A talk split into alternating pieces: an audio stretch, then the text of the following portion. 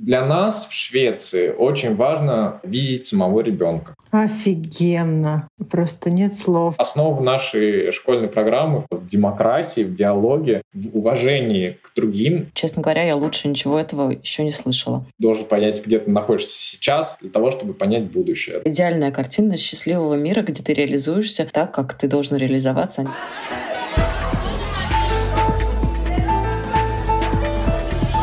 Всем привет!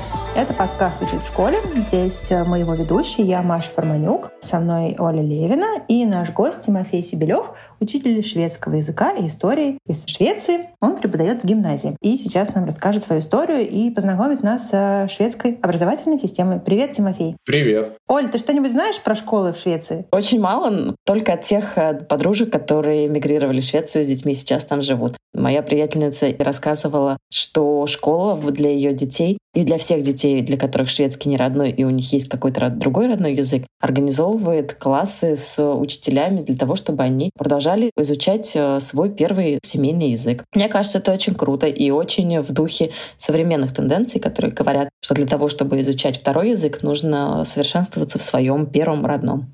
А, еще я знаю, что в Швеции все обращаются на «ты». Вот это, мне кажется, очень круто. Тимофей, скажи, тебе это знакомо? Правда ли, что все на «ты»? Я не могу себе это представить. Я помню, как в первом классе с трудом выговаривала имя отчества своей первой учительницы, и, конечно же, это было на «вы». А как у вас? Да, конечно, все на «ты», все друг другу на «ты», то есть даже к королю ты можешь обратиться на «ты». Это произошло в 60-е годы, так называемая «ты-реформа» или «du-reformen», как по-шведски. С тех пор обращение на «вы», которое раньше использовалось, уже не употребляется. Это очень здорово. Тимофей, а можешь просто немножко рассказать, как ты дошел до жизни такой? Ты русскоязычный человек, стал учителем шведского в Швеции. Да, это довольно смешная история на самом деле. Это случилось в 2013 году. Я сидел дома, мне было тогда 23 года, у меня не было работы, я был, как сейчас модно говорить, между работ. Я, по-моему, где-то месяц был безработный. Мне позвонил мой хороший знакомый Юра. Он родом из Украины, из Черновцов. И он мне позвонил и сказал, не хочешь ли ты преподавать русский язык? Потому что в нашем городе очень много было и есть русскоязычных людей из разных постсоветских стран, хотя я не очень люблю это слово, но и какое-то время я преподавал русский язык, культуру, историю. Вот как раз о том, что ты говорила, детям дается возможность учить их родной язык. И я этим занимался какое-то время, потом решил получить диплом, и диплом по этому образованию тогда невозможно было получить, то есть учителем русского языка я в Швеции не мог стать, я как бы любительствовал. И пошел в университет, где я выбрал шведский и историю, и перешел на преподавание шведского языка и истории. А ты давно живешь в Швеции? Да, я переехал в Швецию в 8 лет. С моей мамой в 90-е. Я родился в Москве, но вырос э, в подмосковном городе Фрязино, если вы слышали про такой город, городишко. Хороший. Да. Я хочу спросить вот про этот эпизод, про позвонил друг Юра и позвал стать учителем русского. Получается, настолько простой путь в учителя, что вот любой человек, который что-то может по предмету рассказывать, может просто прийти в школу и начать преподавать, то есть какие-то специальные дипломы, сертификации не нужны? Или это касается только вот этого кусочка про языки, которые в Швеции не основные, не государственные, и трудно найти специалистов? Расскажи, как вообще так получилось, что ты, не будучи педагогом, стал учителем русского и русской культуры? То есть это была школа-школа или это было какое-то дополнительное образование для детей? Да, вот как раз к тому, что ты говорила, что э, люди получают образование в своем родном языке. У нас это распределено по разным коммунам, в каком размере. Это примерно варьируется между час в неделю или два часа в неделю, где-то вот в этом диапазоне. Именно уроки родного языка происходят вне школьного времени, но после школы. То есть в школе, но после обычных уроков. Например, школа заканчивается в полчетвертого, и в четыре начинается урок русского языка. Как я попал и как берут, чаще всего на тот момент, то есть 10 лет назад, не было требований для учителей родных языков и иметь законченное высшее образование. Это правда.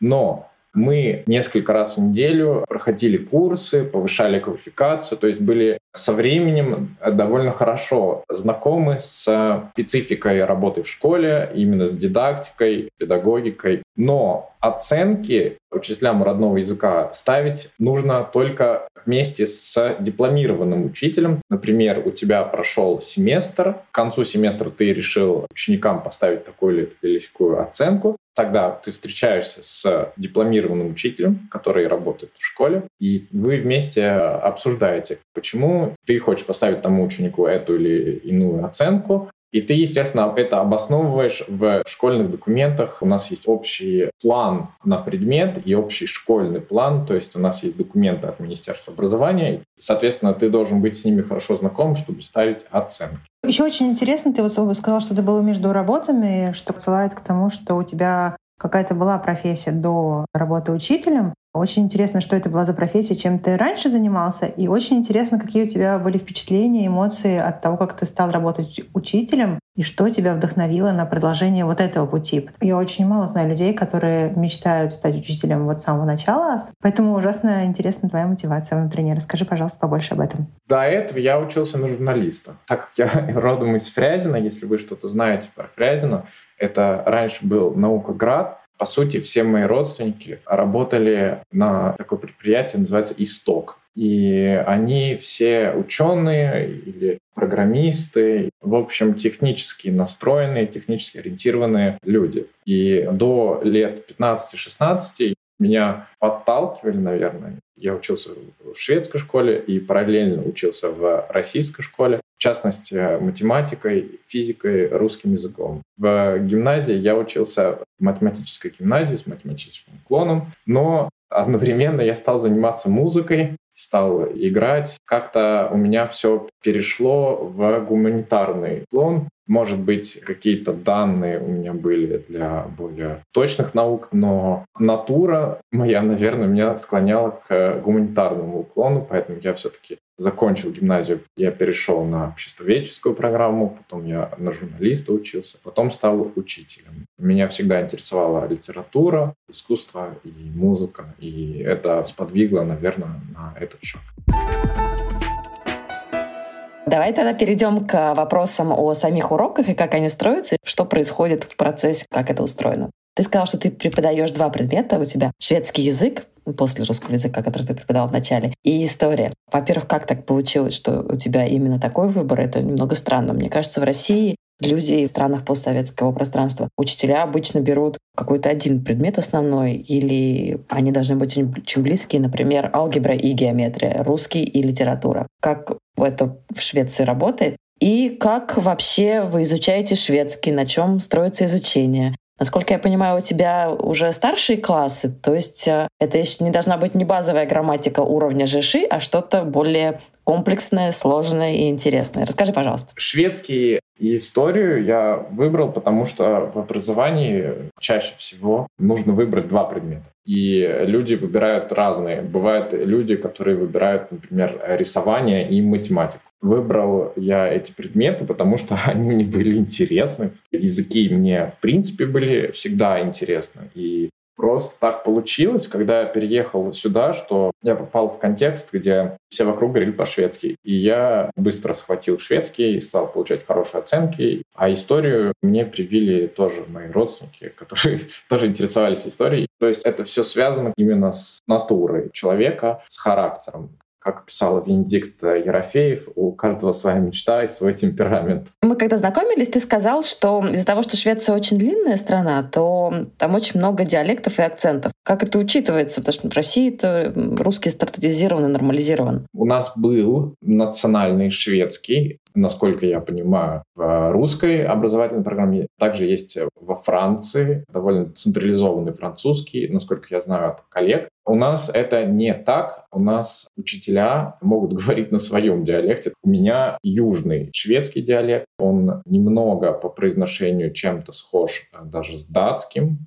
как у нас это преподают, именно диалект, это одна из тем, которые можно пройти. В старших классах 7, 8, 9 уже затрагивается. Это нюансы внутри, то есть микро, внутри макро, то есть внутри шведского языка разные. Есть социолект, как говорят, разные культурные, социальные группы. Есть также сексолект, это говор разных полов. Хотя это сейчас немножко уходит из моды, потому что, в принципе, таких уж э, больших различий образовательная система не хочет э, особо выделять. Именно гендерный вопрос в нашем обществе довольно проработан. Но диалекты так же самое, мы, это тоже один из языков внутри шведского, проходим разные диалекты, чтобы ученики были предупреждены и были знакомы с разными говорами. Слушай, а в рамках прикладного, как я помню, как мы изучали родной язык, у нас был отдельный предмет, где мы изучали правописание, тонкости грамматики, пунктуации, правописания, стилистики. И отдельно был предмет, когда мы изучали литературу, какие-то произведения великие, что несли, как они повлияли, как это устроено в Швеции. Мы разговаривали с Марией из Берлина. Она преподает похожем уровне школы, и там у них изучение немецкого языка идет через прикладные вещи. Они учат заполнять э, налоги, они составляют резюме, разбирают какие-то газетные статьи и за весь год читают одно-два литературных произведения и буквально несколько стихов. У них нет такого, что ты проходишь Александра Сергеевича Пушкина и должен сдать 20 стихотворений,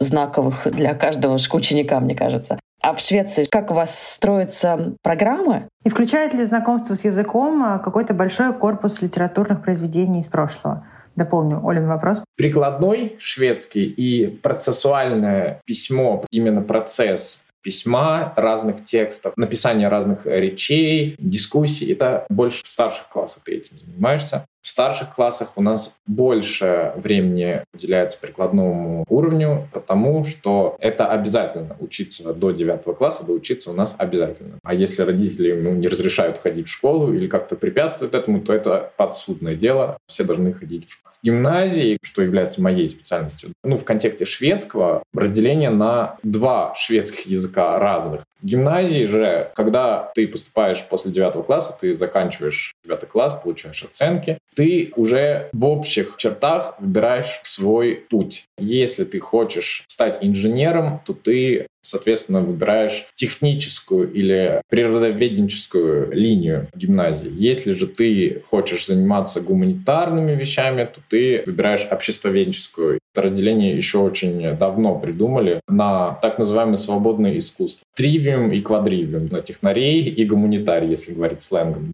Но именно для шведского важно не будешь ли ты преподавать шведский в классе с ребятами, которые учат математику биологию в основном, или с детьми, которые будут учить обществоведение и более социальные вещи, психологию. Главное же, получаешь ли ты профессию после оканчивания гимназии или будешь ли ты учиться дальше после гимназии. Вот в этом большая разница. Для некоторых программ, например, строительство или машиностроение, это получается как ПТУ. Получаешь диплом, и после гимназии ты уже готовый сварщик. И они учат только шведский один. Это первый курс. Вообще в гимназии их три. Шведский один, шведский два, шведский три. На первом курсе там, если ты преподаешь для ребят, которые им особо не интересно читать, старую литературу. Это, соответственно, становится таким прикладным предметом, потому что для тебя самое важное, чтобы эти ребята могли читать инструкции, могли прочитать базовый учебник, даже как устроены автомобили, например написать письмо, написать аргументационную речь, когда нужно убедить, например, своего работодателя, что нам нужно там то-то или иное. Я правильно понимаю, что гимназия — это следующая ступень после обязательного образования? Это общая ступень для тех, кто идет и в университет, и тех, кто хочет сразу получить более прикладную профессию? Или гимназия — это одно из ответвлений? Нет, гимназия у нас не обязательная, но в нее все ходят. Практически нет э, детей, которые после школы бросают школу, потому что мы все-таки живем в 2023 году. Для того, чтобы что-то делать, по крайней мере у нас в стране, нужен какой-то диплом, какое-то образование, чтобы доказать, что ты годен для той или иной специальности. А какие следующие шаги? Следующие шаги после трех лет гимназии — это для многих учеников это университет. А кроме университета есть варианты? Если ты получил профессию, у нас есть шведский 1, 2, 3, Если ты учишься на, например, строителя, то ты учишь шведский один. Ты сдаешь шведский один на первом курсе гимназии, первый год, и больше шведского ты не учишь вообще за три года. Если же ты учишься на большинстве других программ, которые так называемые подготовительные для университета, то ты учишь шведский 1, 2, 3. И уже в шведском 2 ты уже встречаешь гораздо больше литературы, ты работаешь с эпохами от античности до модернизма, до нашего времени, и, соответственно, работаешь с разными культурными пластом, который создавался в те эпохи. Но если ты учишь только шведский один, то ты знакомишься с какими-то литературными произведениями, но не так обширно, как это происходит на подготовительных программах для университета. Я, да, я не совсем поняла, с произведениями оригинальными античных авторов или со шведскими произведениями разных исторических периодов? Античных авторов. Естественно, Илиада, Одиссея, Сапфо. То есть мировая литература на шведском читается? Да, мировая литература. И, кстати, у нас э, последние вот годы в учебном плане мы уходим от э, евроцентричности, как в преподавании истории, так и в преподавании шведского. Мы довольно были всегда евроцентричны, но сейчас мы расширяем диапазон, например, ближневосточную литературу или а, японскую. Это все переведено на шведский или это как-то дало толчок к тому, что и переводить вдруг сейчас стали современные авторы? Ну, потому что вот, например, в Советском Союзе есть очень какая-то мощная школа литературного перевода. И вот интересно, насколько вот этот э, поворот фокуса от евроцентричности в образовании, в изучении литературы повлиял на то, как обстоит дело с переводами классиков из разных частей света в Швеции. Много что переведено, много переводчиков. У нас, э, в принципе, довольно хорошо переведено, и э, у нас есть искренний интерес даже. То есть я сейчас говорю да, о базовых настройках, о том, что есть в учебниках. Потому что канон, который преподается или не преподается, это зависит от учителя. В целом учитель сам решает, какие труды важнее преподать, какие ему неинтересно преподавать.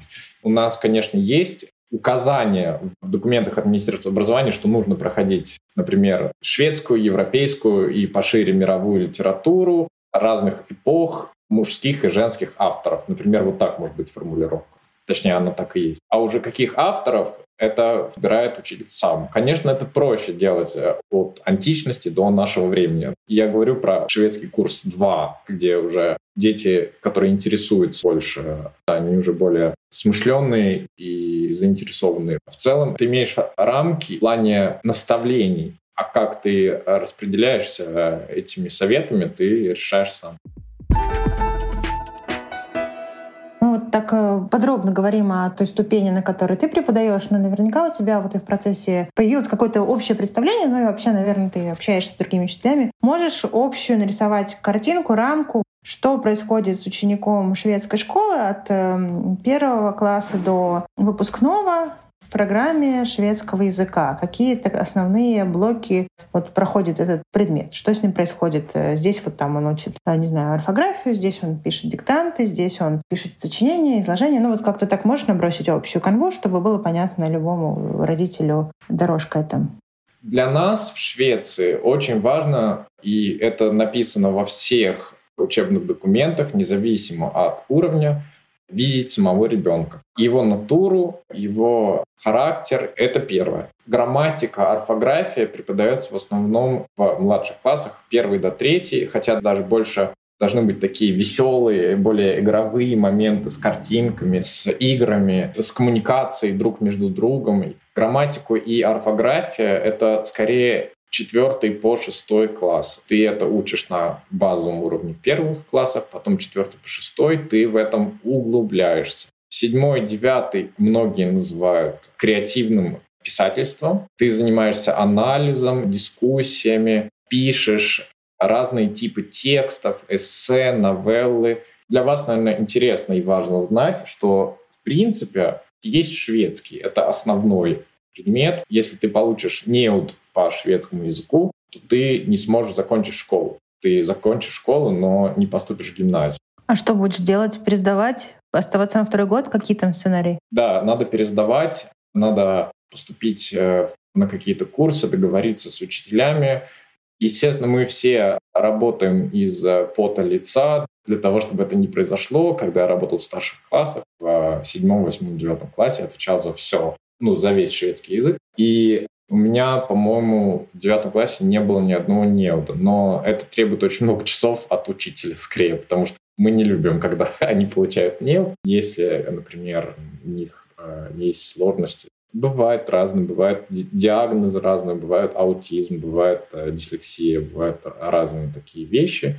Мы находим к ним индивидуальный подход, и если до девятого класса ученик э, не сможет, мы чувствуем, что он не может справиться с э, целями курса, то есть специальные учителя, которые помогают. Я лично, я могу сказать, назначал просто дополнительные часы с учениками, которых я или школа подозревала, что вот этот ученик, он немножко отстает в шведском языке.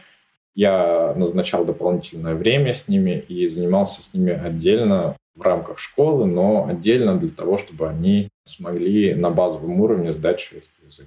Слушай, звучит фантастически. А это вот э, инициатива, ответственность каждого учителя-предметника заметить, что ребенок как-то отстает и предложить решение, и кому он предлагает, директору, родителям или какому-то тьютору, куратору. Можешь чуть-чуть про формальную сторону рассказать, как это все организовано? Или все зависит от случая к случаю и от учителя к учителю? В принципе, в школе у тебя собрание каждую неделю. Каждую неделю вы обсуждаете учеников если у них есть какие-то школьные проблемы, если у них есть какие-то социальные проблемы с поведением или с посещаемостью, проблемы дома бывают такое. Это все поднимается на собрании.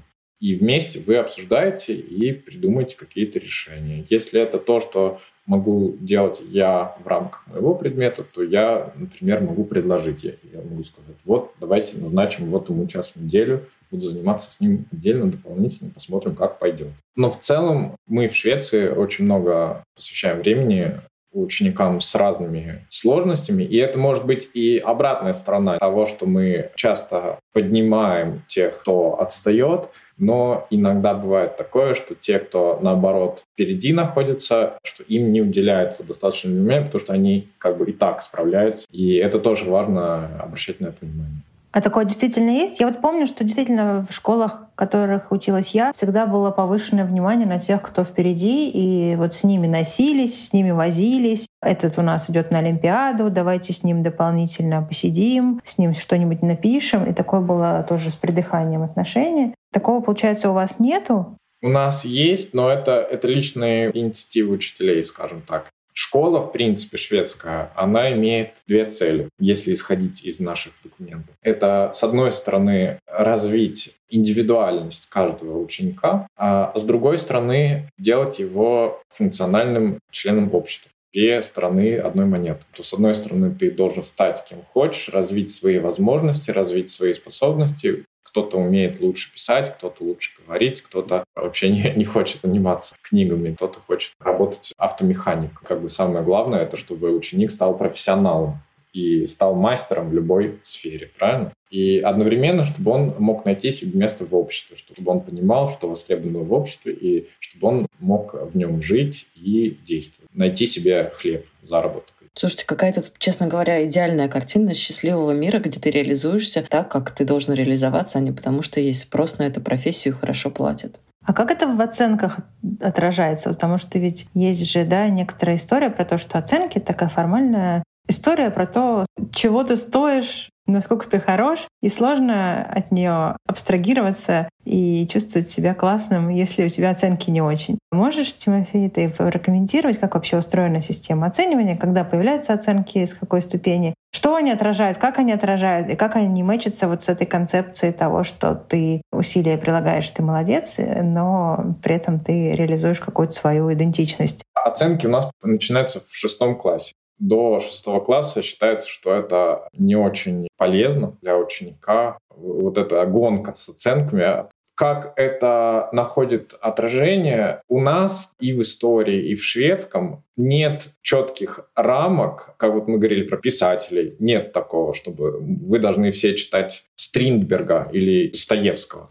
То есть оценочные критерии выглядят примерно ученик может свободно рассуждать и высказывать свои мысли, связанные с литературным анализом. И это можно делать хорошо, это можно делать довольно хорошо, это можно делать очень хорошо свободно рассуждать. Это тоже это довольно такое абстрактное понятие. Это вы вместе с коллегами и со временем опыта уже понимаешь примерно, где находятся границы, что такое свободно, что такое не свободно. Но рамки оценочные, они не очень конкретные. И как ты обходишься с этим, как вот учитель, которому нужно ставить оценки? Бывает ли, что дети спорят или не понимают, почему ты им оценку такую поставил, какую поставил? Да, бывают, но тогда ты, по крайней мере, в тех местах, где работал, все происходит в программе, называется Classroom. Э, Google Classroom, где у каждого класса и каждого предмета для этого класса есть классовая комната. Там ты, как учитель, кладешь задания, кладешь свои планы. И также есть другие, например, School Soft. Это другое приложение. Там ты регистрируешь, кто пришел на урок, кто не пришел, был ли он на, на уроке, или он был, но, но не взял с собой тетрадку, это ты тоже регистрируешь, или опоздал на 10 минут. И в SchoolSoft есть учебные матрицы. В эти матрицы ты заполняешь, и там написано все требования по твоему предмету за каждый класс. Ты заполняешь эти матрицы после всех заданий. Ты же не всегда делаешь, например, письменные тяжелые задания. Иногда может быть задание, которое не требует документации. В целом ты апдейтишь эту матрицу где-то раз в пару месяцев. Обязательно это делать раз в семестр. И там три блока. Это понимание прочитанного, разговор и это письмо. И еще есть несколько пунктов про нордические языки. Все остальное входит в этих три большие блока. И ты апдейтишь, если ученик находится на уровне А, или на уровне B, или на уровне C. Каждый блок содержит где-то 5-6 частей. И очень тщательно ты все, когда проверяешь, ты апдейтишь, ты можешь сесть с этим учеником и показать ему его матрицу. Сказать, вот смотри, вот поэтому у тебя вот так вот так, поэтому вот так вот так. Если ты сомневаешься, насколько хорошо та ученица, например, написала свою новеллу, то ты можешь попросить своего или свою коллегу поговорить вместе с ними, посмотреть, считаешь ли ты, что это соответствует требованиям или нет. И вы вместе приходите к общему консенсусу. Но окончали это слово за тобой. Ну, классно, что не единолично. Да, да. У нас вообще в это все входит в моду, что в классе два учителя, потому что мы начинаем понимать, что с учетом современности, с учетом того, что все ученики разные, то у многих учеников бывают диагнозы, бывают социальные, эмоциональные, психологические трудности. Для того, чтобы оказать им всем личную помощь, один учитель на 30 учеников — это довольно мало. Поэтому у нас сейчас все больше происходит, что у нас два учителя для одного предмета, и они между собой, друг между другом советуются. Это, можно сказать, шведский национальный характер — это находить консенсус. Возник еще, походу, такой вопрос. Наверное, в Швеции, как и во многих других европейских странах, есть какой-то тренд на рост иммигрантов в целом в страну и, соответственно, детей иммигрантов в школах разного возраста. Есть ли какой-то в школах процесс интеграции вот в плане там учить детей учиться в этой школьной системе. То есть не просто язык у них да, там подтянуть, а именно рассказать им, что школа у нас устроена вот так. Это очень большой вопрос. Для иммигрантов у нас есть шведский, я учитель шведского, но у нас есть также предмет, который называется шведский как второй язык. Если ты приехал в Швецию и это не твой родной язык, то ты учишь шведский как второй язык. Он отчасти отличается от обычного шведского, потому что он больше сфокусирован на построении предложений, грамматику. Также там есть и нормы в Швеции, чтобы они познакомились со шведским, со Швецией. Вы же, наверное, знаете другие языки. И вы понимаете, что есть разговорная база, а есть чтение литературы на этом языке. И если ты можешь читать более сложные, например, научные тексты и литературу уже художественную на шведском языке, то ты можешь спокойно перекочевать из шведского как второй язык на шведский. Скажи, а какая нагрузка у детей? Много ли вы даете домашки? Много ли приходится готовиться к контрольным? Насколько дети посвящают свою жизнь ежедневную школе? В старших классах у тебя обычно три часа шведского в неделю. А в целом Это зависит от предмета немножко и от учителя. У нас есть такая штука, называется национальный экзамен. Это можно найти параллель в российском ЕГЭ. Только они немножко устроены по-разному. Я видел вырезки из ЕГЭ. У нас это называется информационная толкотня, скажем так. Понимаете, о чем я говорю? Нет, очень интересно, что ты на самом деле имеешь в виду, потому что выражение необычное. Когда очень много информации тебя впихивают, ты должен ее воспроизвести или знать наизусть какую-то дату или какое-то знание фактов. У нас в этом меньше упор действует, если сравнивать с ЕГЭ. И у нас это больше... Больше вопросов на понимание, меньше на факты и зубрежку. Ты имеешь в виду, да? Да, то есть национальный экзамен только по некоторым предметам. По шведскому, по английскому, по математике. Шведский, английский, математика — это основные предметы. Если ты сдашь на двойку один из них, ты не поступишь в гимназию. А остальные предметы, по ним не сдаешь национальные экзамены, но оценки тоже полезны для того, чтобы поступить на ту программную гимназию, куда ты хочешь. По шведскому экзамен состоит из трех частей. Понимание прочитанного, письмо и разговор.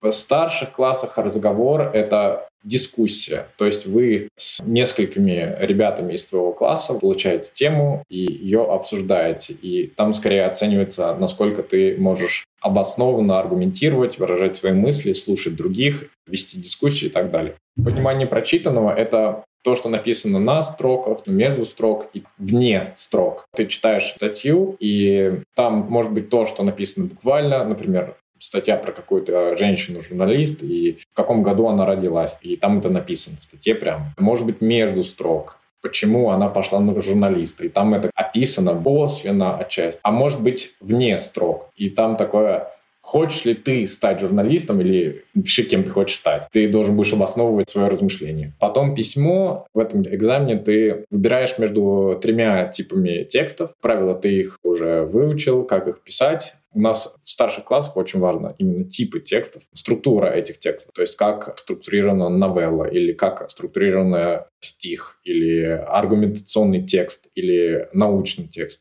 Ты выбираешь один текст часто это может быть связано с каким-то другим текстом, который тебе дали читать. И ты должен написать аргументационный текст, который отталкивается от этого. Потом мы проверяем, насколько аргументационный этот текст. Хорошо ли ученик привел свои выводы, подходит ли этот текст под структуру аргументационного текста. Слушай, а тебе еще Оля спрашивала про домашку. В общем, задаете ли вы, да, домашку а, по литературе, э, по, по шведскому? Что вообще дети делают дома, если делают? Потому что в России это просто капец, сколько они всего делают по-русскому, и мы все очень плачем. Домашку, да, но она выглядит не так, как что тебе на завтра нужно зубрить что-то а чаще, что, например, тебе нужно написать новеллу, вот тебе задали ее в Classroom. Там написано, когда сдача тебе приходит сообщение, оповещает тебе, что вот задача скоро-скоро. Например, задача может быть э, в 23.59 в воскресенье. У тебя часто есть время на уроке это делать, но если ты не успеваешь на уроке, ты делаешь это дома. Я люблю балансировать между делать это на уроке, потому что если они делают что-то совсем дома, то они не могут получить помощи от учителя но можно давать им инструкции на уроке, как-то помогать, подтолкнуть им, дать импульсы. Потом ты уже понимаешь, что ученик или ученица сами уже справятся дома.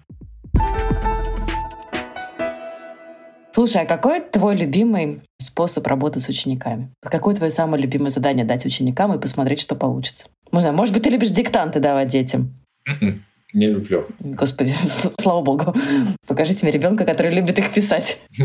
Нет, я не люблю диктанты. Мой самый любимый момент — это когда ученик что-то понял, и он сам понимает, что он это понял, и он справляется с какой-то задачей. И ему это нравится. И когда он счастлив, я это вижу, и тогда я просто очень рад.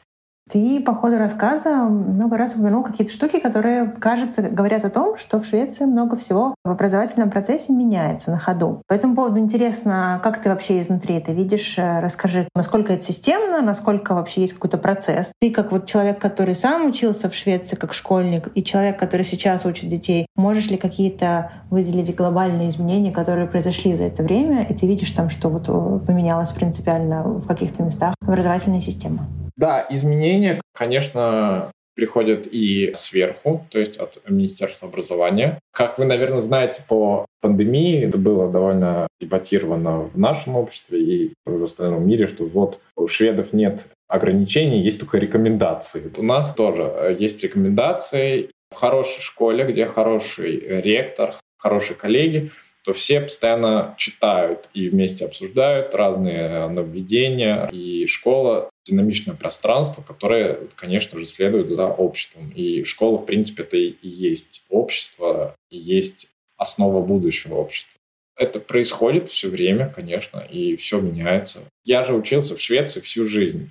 И когда я был маленький, большая разница, наверное, для меня лично было, что шведского как второй язык такого предмета не было раньше. У меня не было таких ловий, которые есть для ребят, которые приехали сюда после 2015 года. Я попал в шведский контекст, и все было по-шведски. И, конечно, ко мне относились хорошо, и у меня были ассистент, которой я мог поговорить, и мне помогало с адаптацией. Это было здорово в этом плане.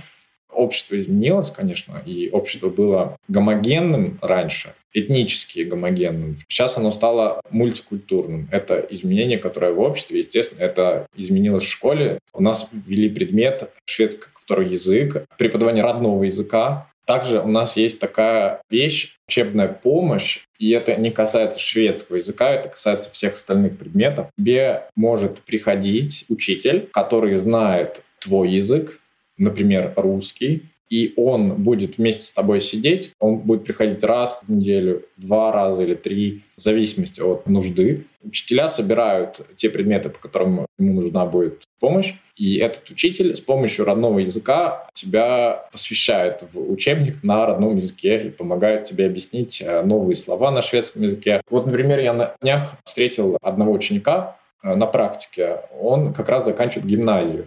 15 лет он приехал из Киева, и он не знал шведский язык вовсе, знал только русский, ну и украинский. Я с ним занимался интенсивно, переводил, занимался шведским как вторым языком и занимался вспомогательной работой в плане того, что я переводил ему задания, помогал, вот, говорил, вот, вот это хотят от тебя по математике. Если он язык не знает, он, он может прочитать какие-нибудь формулы или задачи, да, но какой-то текст ему сложнее, поэтому для этого нужен учитель.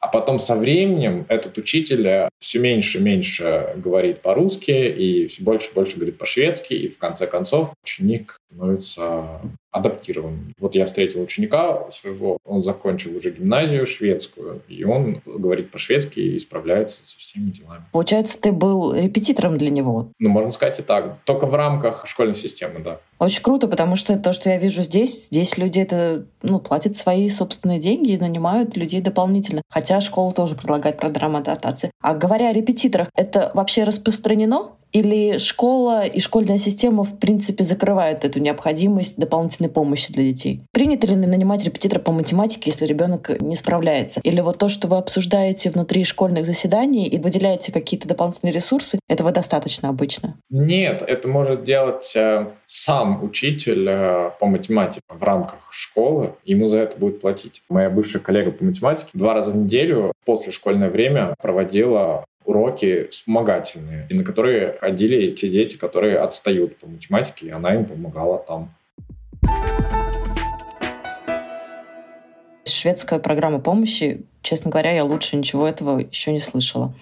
Я когда-то давно сравнивала, как относятся к одаренным детям в разных школьных системах. В принципе, когда разговаривают про одаренных детей, разговаривают о том, что чаще всего их интеллектуальные способности не соотносятся с тем, как они эмоционально развиты, социально развиты. И если по математике они могут идти на несколько лет вперед, то в навыках заведения друзей они могут отставать. И в большинстве случаев то, что я читаю и вижу про школьные системы, школа чаще всего сосредоточена на том, чтобы адаптировать их социально, потому что, ну, серьезно. Уметь брать интеграл — это, конечно, важно, но уметь общаться с людьми — это гораздо важнее, гораздо важнее. Что думает Швеция по этому поводу? Что вообще делается? Да, вот как раз это к вопросу о изменениях а, в школе. То вот когда я переехал из России в Швецию, то российская школьная система, она именно в математике, а в частности в алгебре, она впереди. Российская и китайская тем более. Например, в средней школе, в четвертом-шестом классе, мне просто учитель давал учебник и говорил, решай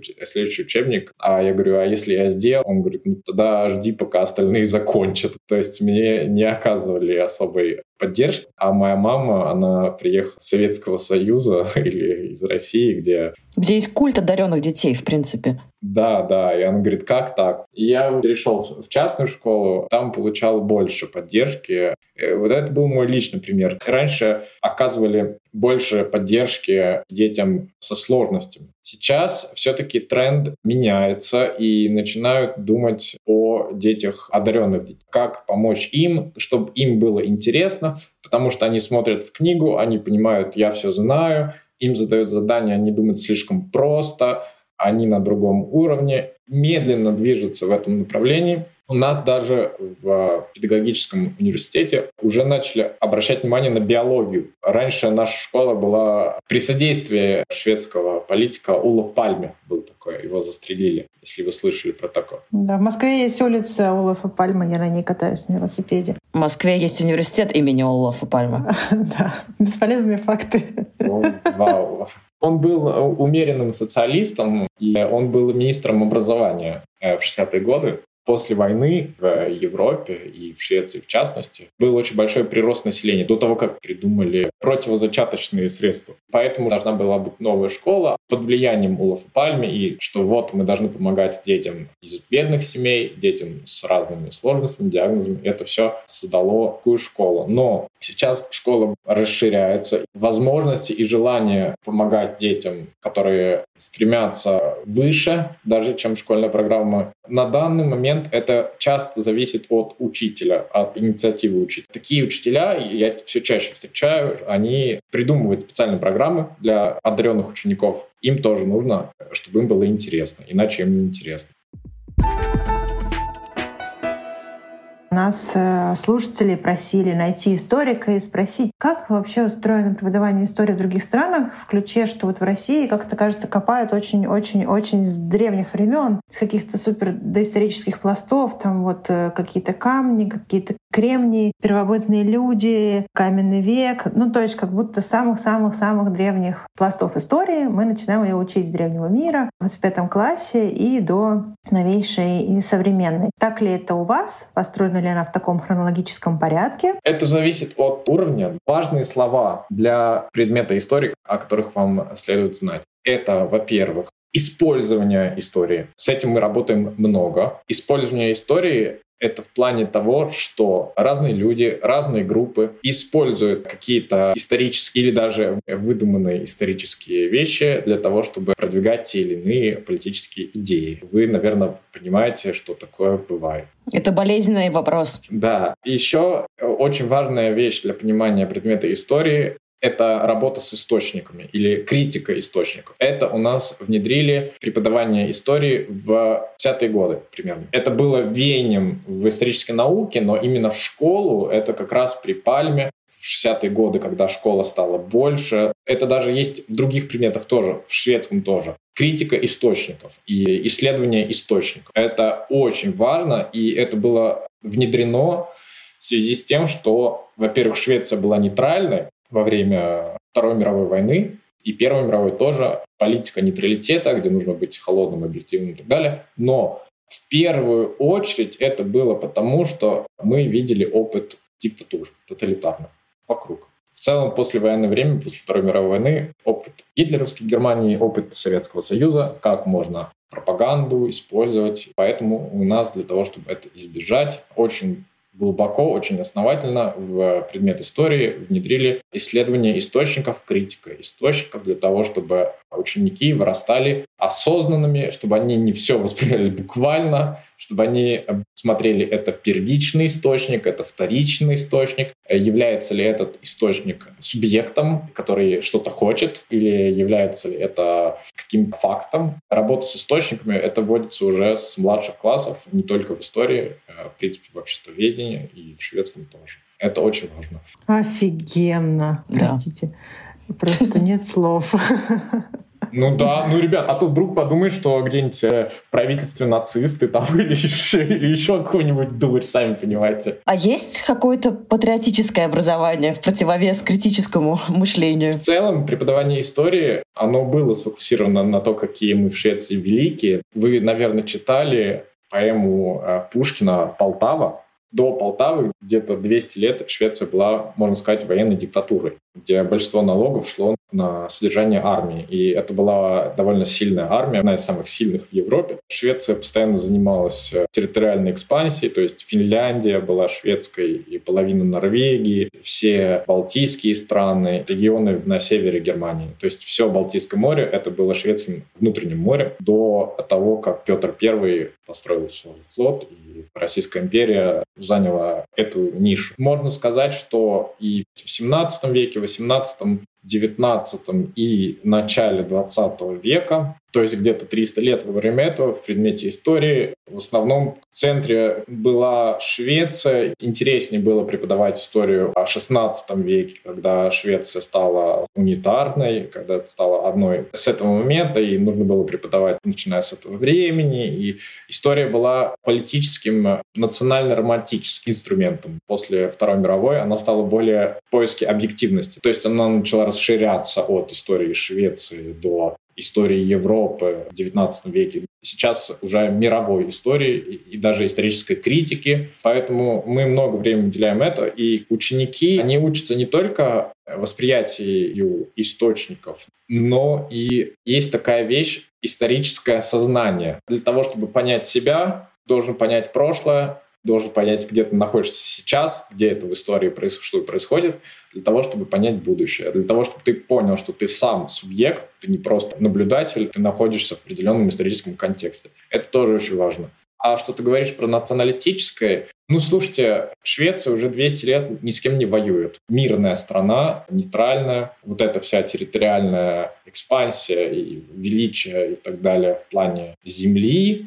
в плане, что вот мы такие мощные и так далее, это уже 200 лет прошло, потому что люди такие, давайте больше не будем. Ну, во-первых, э, очень много людей погибло, шведов, требовало очень больших жертв, больших денег. И как-то 200 лет назад они такие, давайте лучше строить свою собственную страну, а не думать о вот этих всяких имперских амбициях. Но гордыня и патриотизм, шведский патриотизм, если говорить о национальном характере, он перешел в другое. Не в то, что вот мы контролируем Балтийское море, мы такие-то Швеция, там, великие северяне, викинги были супер классными. Сейчас гордыня находится в других э, сферах, например, мы технологическая сверхдержава, мы самая демократическая страна, самая равноправная между мужчинами и женщинами, мы уважаем всех. Мы находим всегда компромисс, мы любим демократию, можем договориться.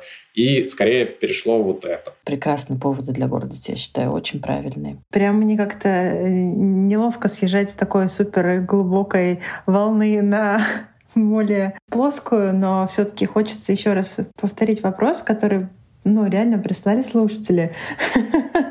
Ого! Я с него начала, что проходите ли вы историю мировую и насколько далеко с самого ли начала и в каком порядке. Как выглядит траектория, там, да, трек изучения истории в школе от вот начала до конца крупными мазками? Если говорить про старшие классы, то есть 7, 8, 9, как состоит у учителя истории хронология, в каком порядке будут разные блоки учиться, это решает учитель сам. Если говорить о пространстве, времени и так далее, то начинать издалека — это, наверное, самый принятый способ, хотя не обязательно так делать. Есть учителя, которые такие, я не хочу учить это все старье, будем учить э, критика источников больше, использование истории и так далее. Если говорить о общепринятом, наверное, то древние культуры, о которых ты говоришь, конечно, их учат Месопотамию, Египет, то есть культуры, которые были у рек, да, Ефрат и Тигрис. Их учат, но не очень глубоко, потому что стали формироваться так называемые города-государства,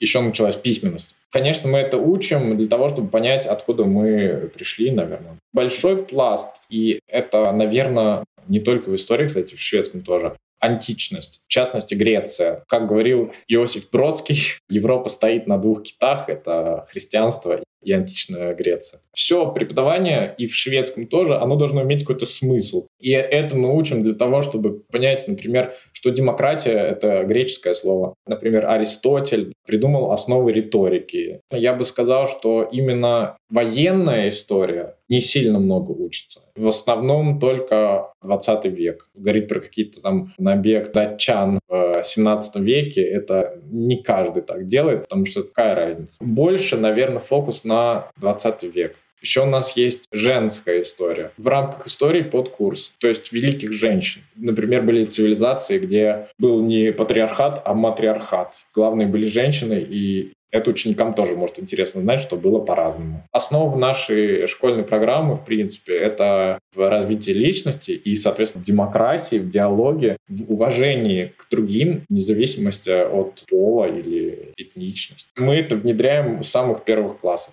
чтобы ученик стал спокойно и свободно относиться к другим людям просто с уважением. Пример продвинутой школьной системы. Ты же знаешь, какие другие еще предметы ученики проходят в школе? Есть из них что-то, что тебя действительно удивило? Не знаю. Мне рассказали, что в Грузии в школах есть урок национального танца. Мне кажется, это замечательно, честно говоря. Есть в Швеции что-то такое, чего ты не слышал, что есть у кого-то еще? Это называется э, дома знания. Это начинается в шестом классе. Это очень хороший предмет, очень полезный, очень мне помог потом. Ну, во-первых, уроки труда кстати, они тоже интересные. Я вам расскажу, как уроки труда. А, домоведение. Домоведение, да. Угу. Слышали, да, да про такое? В России есть, да. Ну, во-первых, уроки труда, они интересны, потому что мне Алина, моя жена, мне рас... она из Украины, она мне рассказывала, как они учились. Она говорила, что вот девочки типа шили, а мальчики строгали. Что было вот гендерно вот такие были разницы. А у нас такого не было. Так, и что у вас было? Домоведение. Сначала по труду. Мы занимались древесиной, там, я, например, сделал гитару. Мы делали по полгода. Одна группа полкласса полгода труд с древесиной, а полгода ты занимаешься шитьем. Класс. И что ты шил? И это вообще не зависит, мальчик или девочка, ты просто делаешь полгода то, полгода все. Так что у меня даже есть диплом, что я умею пользоваться швейной машинкой. Швей-батарист? Ну да. Но это нам всем давали, кто закончил уроки по швейной машинке. Я вот шил подушки, там еще что-то там шил, варежки, по-моему. И так же самое домоведение очень хороший предмет. В основном это, конечно, готовить еду. Ну, это очень полезно. Да, то есть обычно у тебя в школе, если школа большая, там есть специальные залы, они довольно большие. И там есть такой ряд плит, и каждый ученик на своей плите, он готовит там овощи или что-то там жарит. В домоведении ты учишься готовить еду и правильному питанию тоже. Это такие базовые практические науки, чтобы ты потом, когда закончишь школу, например, ты съехал с родителей, ты не знаешь, как готовить еду. То есть ты должен уметь это делать, чтобы просто суметь выжить в обществе. И да, нас это учат, нам даже оценку ставят поэтому. Правильное питание у нас называется тарелочная модель, где в тарелке ты должен иметь треть овощей, белок, углероды. Углеводы. Когда началась корона, э, мой брат мне рассказывал, он в гимназии учился, они все сидели дома, и им привозили на дом еду, то есть каждый день им давали еду на дом каждая тарелка мне показывала разделена на три части, чтобы все было по модели для того, чтобы правильное питание. Это тоже нас воспитывает рано. Школа обеспечивает школьное питание, и то школьное питание, которое было недоступно из-за короны, его привозили домой? Ну, не то, что домой, но в какое-то место надо было забрать. Прекрасно. У нас помешано на здоровом образе жизни, в принципе. Предмет физкультура и домоведение имеет элемент здорового образа жизни, но физкультура как предмет не то, что ты должен стать каким-то спортсменом, а физкультура — это просто, чтобы ты хорошо себя чувствовал, чтобы у тебя дофамины, эндорфины выделялись, чтобы ты психически себя хорошо чувствовал, чтобы мог концентрироваться, это все взаимосвязано. На физкультуре главная цель у этого предмета — это то, чтобы ребенок а, мог полюбить здоровый образ жизни. Не для того, чтобы ты должен стать каким-то известным спортсменом. Конечно, некоторые занимаются спортом в свободное время, но в целом просто, чтобы ты знал, что если я буду гулять, например, по вечерам и слушать подкаст, то от этого будет польза. Было ли что-то, что ты хотела рассказать, а мы тебя не спросили? Самое главное — это видеть ребенка, отталкиваться от него. И если ты отталкиваешься от ребенка, то тогда и тебе будет весело, потому что ему будет весело. Спасибо тебе огромное, что ты нашел время. И вообще за то, что ты такой учитель классный. Меня ужасно греет мысль, что есть такие учителя. Такой довольно не банальный у тебя взгляд и на свой предмет, и мотивация такая тоже, мне кажется, не банальная. Спасибо большое. Да, шведская школа. Впереди планеты всей по ощущениям. Спасибо вам, ребят, мне тоже было интересно. Ну что, Оль, как тебе образование в Швеции на основе того, что мы узнали от Тимофея я, честно говоря, из Швейцарии даже немножко позавидовала. Но я заметила схожесть, что у них, как и у нас, как Инна рассказывала, что учитель сам ответственен за программу, которую он будет преподавать ученикам, как историю преподавать, в каком порядке. А Министерство образования дает только какие-то реперные точки. Когда это описывается как процесс, звучит разумно прикольно, что детей учат думать, понимать суть предмета, общую канву, но все равно непонятно, как потом может быть, к примеру, устроен выпускной экзамен или вступительный экзамен. Вот если тебе учитель преподавал давал один одно по истории, другому классу другое. Как потом это все замерять? Но ты видишь, экзамены у них тоже устроены иначе, особенно по шведскому языку, что это написать текст, типы текста. Ты помнишь в России типы текстов? Ты на журфаке училась, у тебя вот это, наверное, должно было быть в университете как минимум. В университете было, да, в школе нет. В школе только сочинение существовало, а изложение. Экзамены другие совсем. Ну, здорово, что учителей много свободы в том, как преподавать. Но мы все, как родители, много переживаем, что учителя не вовлечены лично процесс. Ну что, программа какая-то стандартизованная, сухая, нудная, бюрократическая, и учителям не прикольно, из-за этого детям не прикольно, и все это превращается в какую-то формальщину. И когда вдруг появляется какой-то учитель, который passionate про его предмет, все равно это всегда про что-то сверх программы, что учитель, который супер сильно любит свою дисциплину, он детям рассказывает что-то вокруг, что-то другое, что-то сверх, что-то приносит. У нас учительница по литературе нам показывала экранизации Пушкина, Гоголя, или мы писали какие-то свои мысли и размышления на тему того, что мы прочитали, а не вот сочинение типа «Образ дуба». Ну и, кстати, очень здорово мочится идея про то, что если ты хочешь из ребенка вырастить какой-то, дать ему раскрыть свою собственную личность и свою собственную идентичность, то и логично, что и учитель тоже должен быть свободен в том, как он преподает. Да, я об этом тоже подумала, что какая-то большая свобода, которую дают учителям, она коррелирует с тем, что учитель более вовлечен. Еще забавная вот эта культурная разница про гендерное равноправие. Тимофей несколько раз акцентировал внимание на том, что у них проходят и мужских, и женских авторов в литературе. Обязательно выбирать и давать детям посмотреть, что писали женщины, что писали мужчины. Понятно, что там для российского ума это еще какая-то немножко искусственная конструкция, когда мы добавляем там женские суффиксы или как-то подчеркиваем, что и женщин тоже. Но вот видно, что когда ты это много-много раз делаешь, и для тебя это привычная штука, это становится естественной формой и речи, и мышления, как вот он говорит, ученики и ученицы, учителя и учительницы, что у тебя всегда в твоем поле зрения есть два пола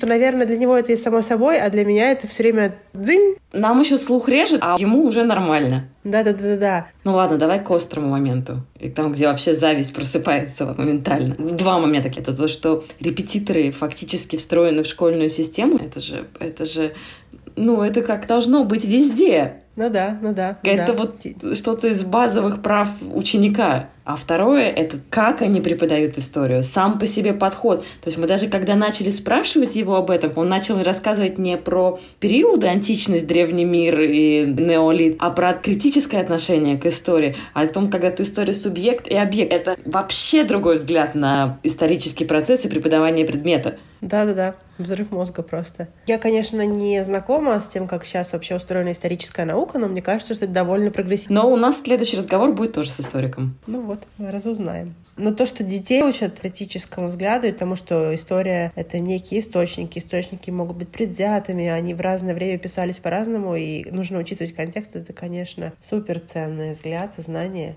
Честно скажу, не ожидала этого услышать. Я про скандинавские страны знаю очень мало и только по фильмам, по кино какому-то. То есть я не ожидала такого человечного гуманистического подхода вот в образовательном процессе, который нам показал Тимофей, и меня это очень приятно удивило. Особенно в старших классах. Да, спасибо Тимофею еще раз. Хотя он услышит нас уже только в финальной записи. Спасибо вам, слушатели. Будем рады, если вы послушаете этот выпуск тоже до сюда. Напоминаем, что у нас есть чат в Телеграме, где мы обсуждаем каждый выпуск и стараемся находить какие-то интересные штуки про образование и кидать их туда. А еще нам очень не хватает ваших отзывов в Apple подкастах и везде, где вы нас слушаете. Пожалуйста, делитесь, если вам что-то понравилось, не понравилось, пишите. Будем очень благодарны.